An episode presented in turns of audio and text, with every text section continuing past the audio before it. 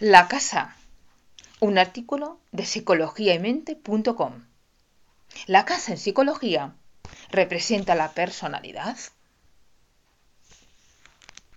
Conociendo la personalidad de alguien, se le puede entender mejor, comprendiendo de qué manera podría enfrentarse a según qué situaciones y cómo iría evolucionando a lo largo de su vida. Una de las ideas más clásicas de la psicología está relacionada con el psicoanálisis y enfoques psicodinámicos. Es la que se puede analizar la personalidad de un individuo por medio de interpretar lo que hace o dibuja. El test de la casa es una de las técnicas proyectivas más famosas. Es una técnica proyectiva gráfica, es decir, al sujeto se le pide que haga un dibujo en ese caso una casa, en un folio en blanco. El test de la casa no es una herramienta exclusivamente aplicada a los niños, también se aplica a los adultos para conocer detalles de su personalidad. Mientras el individuo está dibujando la casa, el psicoterapeuta le observa, se fija si realiza tachones, si está centrado demasiado en un área particular del dibujo, o si tiene estrés o incomodidad mientras está dibujando. Mientras dibuja, se le hace unas pequeñas preguntas. ¿Esa casa está habitada o deshabitada? Si está habitada, ¿quiénes viven ahí? ¿Es una casa cómoda? Y demás preguntas por el estilo.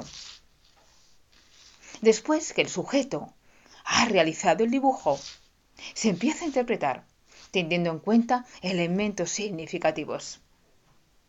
El primero de ellos es la puerta. La puerta tiene un gran simbolismo.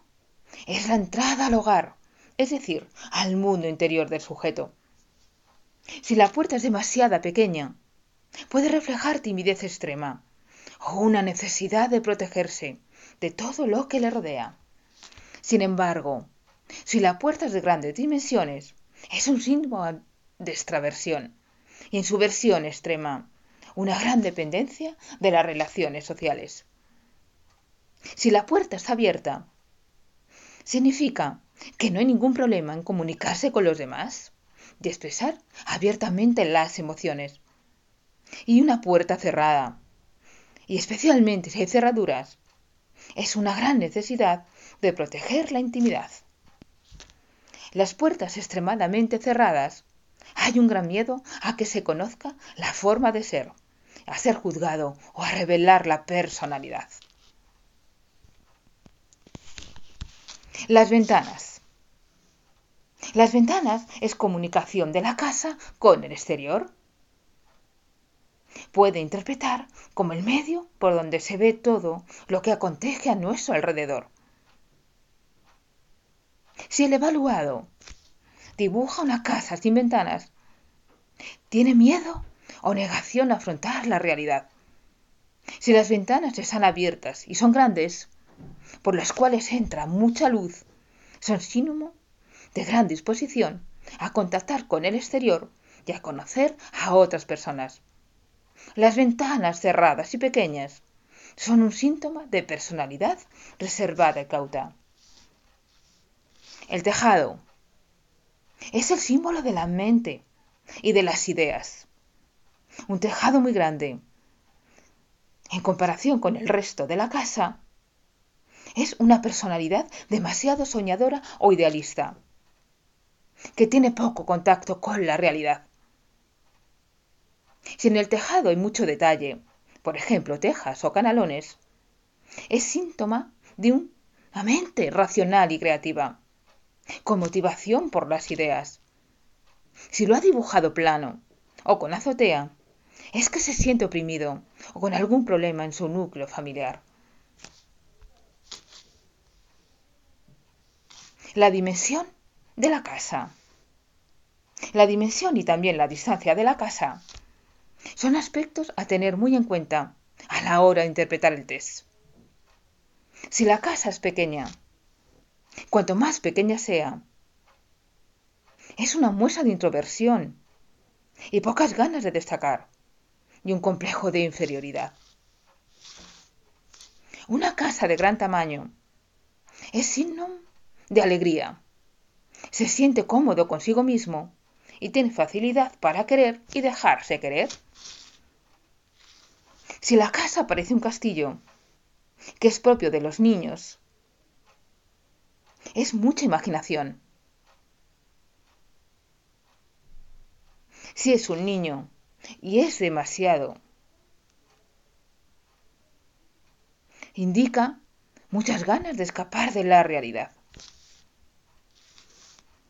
Si la casa está alejada y detrás de un largo camino, es que se siente nostálgico por algo de su pasado y que echa de menos los buenos tiempos. Otros elementos en consideración. El jardín. Haber dibujado un jardín es buena señal. Si lo ha dibujado alrededor de la casa, se puede interpretar como buenas capacidades de expresión o imaginación.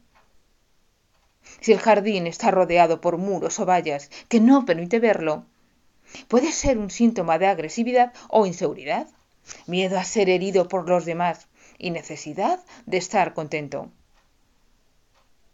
y contenido. Los árboles son indicativo de expresión de abundancia y disposición a formar parte de la sociedad, es decir, a estar integrado. El camino. El camino se analiza de igual manera que las puertas y las ventanas. Los caminos se dibujan de múltiples formas, según nos sintamos en el mundo. Puede ser recto, puede ser con piedras, puede ser en forma de zigzag, con muchas curvas. Por ejemplo, si es recto, indica cobertura y ser directo.